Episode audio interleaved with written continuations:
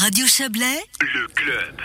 La commission de gestion chargée de contrôler les activités du Conseil d'État a publié aujourd'hui son rapport annuel. C'est une commission du Grand Conseil, bien sûr. L'organe relève que l'activité du personnel a été fortement marquée par la pandémie. Et vous êtes avec nous pour en parler. Joël Espy, bonsoir.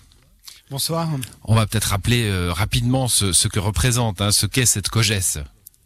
Oui, donc c'est une commission qui rassemble 15 membres, hein, une commission du Grand Conseil, vous l'avez dit, et à travers des entretiens et des visites dans quasiment chaque service du canton, elle tire un bilan de la gestion de ces institutions. On parle des ressources humaines, des finances, de la santé des écoles, etc., etc. Presque tout y passe. Alors, euh, cette année, évidemment, euh, Joël, c'est le Covid mm. euh, qui a occupé le, devant de la scène, comme pour tout le monde. Oui, bah c'est une priorité euh, logique, hein, on peut dire, parce que bah, en mars dernier, il a fallu mettre une grande majorité des quelques 38 000 employés de l'État de Vaud en télétravail, on est tous euh, à la même enseigne.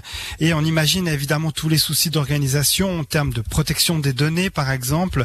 Écoutez ce qu'en dit Monique Riff, elle est la présidente de cette commission de gestion les gens du jour au lendemain, le 16 mars, ils devaient être en télétravail dans un temps très très court. Il y a eu une adaptation, il y a eu euh, des ordinateurs fixes qui ont été transportés dans les appartements des gens et puis petit à petit les ordinateurs portables avec des connexions VPN qu'il a fallu demander aussi et puis l'organisation. Ne serait-ce qu'une chose toute bête, l'organisation du courrier. Ça vient, la poste arrive dans des boîtes aux lettres et livrée quelque part au secrétariat. Les gens sont plus là qu'est-ce qu'on fait avec la poste? Il a fallu organiser des tournus. Et puis, bon, ça, c'est pour les mesures peut-être un peu plus rigolotes, je dirais, dans les hôpitaux et, dans les institutions qui étaient touchées par le Covid. Hein. dans les EMS, c'est d'autres mesures qui ont dû être mises en place.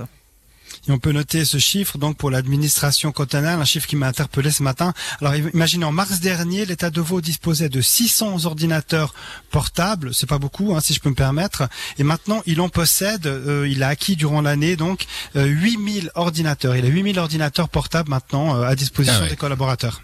Alors ça, ça donne un, peu le vertige, en effet. Donc dans, dans le détail, hein, les services ont été passés au, au crible par la commission de gestion. Tout a roulé en 2020 ben, finalement, oui, hein, au final, hein, la, la COGES s'est félicitée du fait que le canton a pu travailler presque normalement.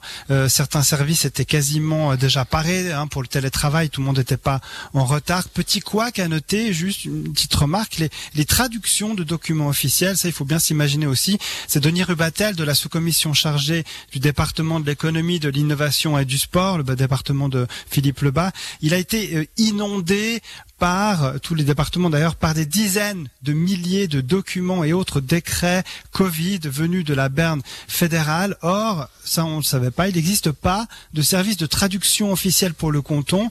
Donc on a fait avec les moyens du bord, on a trouvé des traducteurs indépendants lorsqu'ils étaient disponibles ou ben c'était des volontaires euh, du canton qui s'y collaient. Évidemment, il va vraiment falloir de discuter de ce souci avec euh, le Conseil d'État a déclaré la COGES aujourd'hui. Vous avez également relevé un cas intéressant, c'est celui du service des automobiles et de la navigation. Là, on n'imagine pas forcément comment le travail est possible entre documents qu'il faut fournir, les plaques qu'il faut déposer euh, et les voitures qu'il faut expertiser. Oui, alors le, le, le, le SAN hein, a fait euh, l'effort euh, conséquent de s'adapter. Euh, pas d'exception, tout le monde a dû être à la maison avec cet exemple donc de, de, de, de tous les, les employés qu'il a fallu envoyer à la maison. Un, petit exemple, hein, le dépôt de plaques s'est fait sur l'honneur. Hein, on a pu déposer les plaques et avec un document en ligne, on, dit, on décrétait sur l'honneur qu'on avait effectivement déposé ces plaques et on continue d'avancer au SAN. C'est ce qu'explique Jean-François Chapuzat, membre de la sous-commission chargée de l'examen du département du territoire et de l'environnement.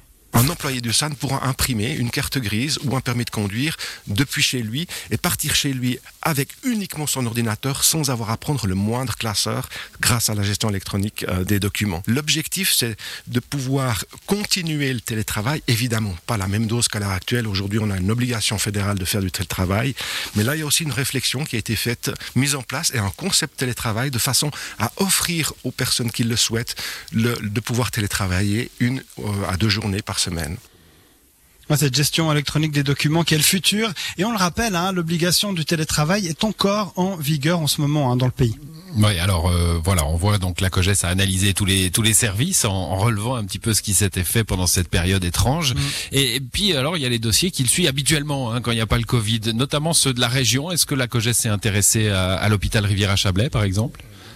Alors oui et non. euh, on peut dire pas vraiment. La COGES, euh, côté département de, la santé et de l'action sociale, elle a renoncé à fouiller la situation financière euh, de l'HRC. Évidemment, hein, on, s'énerve pas. C'est parce que euh, il y a une commission d'enquête parlementaire qui a pris le relais. La COGES a plutôt regardé la situation du personnel. Écoutez à, à nouveau Monique Riff réagir concernant les, soupçons de départ en série de l'HRC, notamment des médecins.